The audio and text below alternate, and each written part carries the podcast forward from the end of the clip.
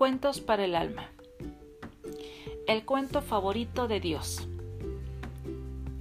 Había una vez un famoso rabino, quien era muy querido y conocido dentro de su comunidad, porque todos decían que era un hombre tan piadoso, bondadoso, tan casto y tan puro, que Dios solamente escuchaba sus palabras cuando él le hablaba.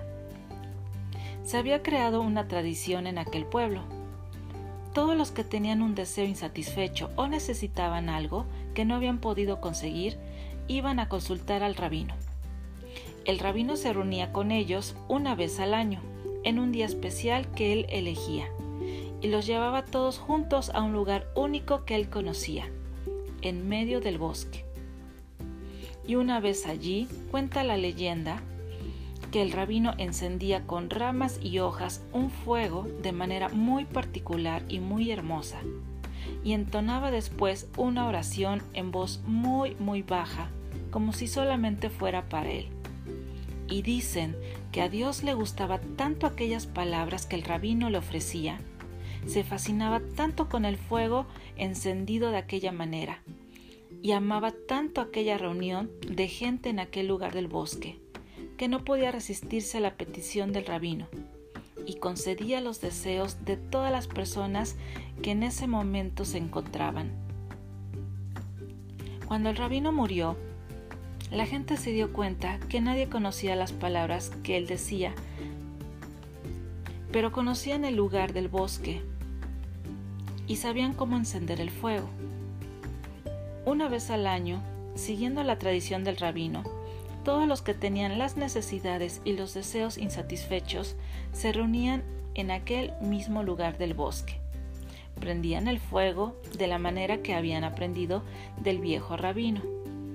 Y como no conocían sus palabras, cantaban cualquier canción, o recitaban un salmo, o solo se miraban y hablaban de cualquier cosa en aquel mismo lugar alrededor del fuego y dicen que a Dios le gustaba tanto el fuego encendido, le gustaba tanto aquel lugar en el bosque y le gustaba tanto aquella gente reunida en su nombre, que aunque nadie decía las palabras adecuadas, igualmente concedía los deseos a todos los que estaban en ese momento y en ese lugar.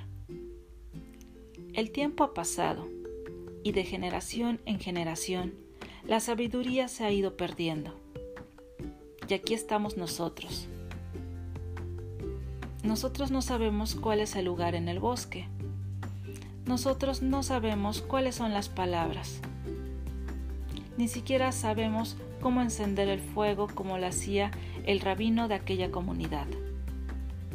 Sin embargo, hay algo que sí sabemos. Hoy sabemos esta historia. Hoy sabemos este cuento. Y dicen que a Dios adora tanto este cuento, que le gusta tanto esta historia, que basta que alguien la cuente y que alguien la escuche para que Él, complacidamente, satisfaga cualquier necesidad y conceda cualquier deseo.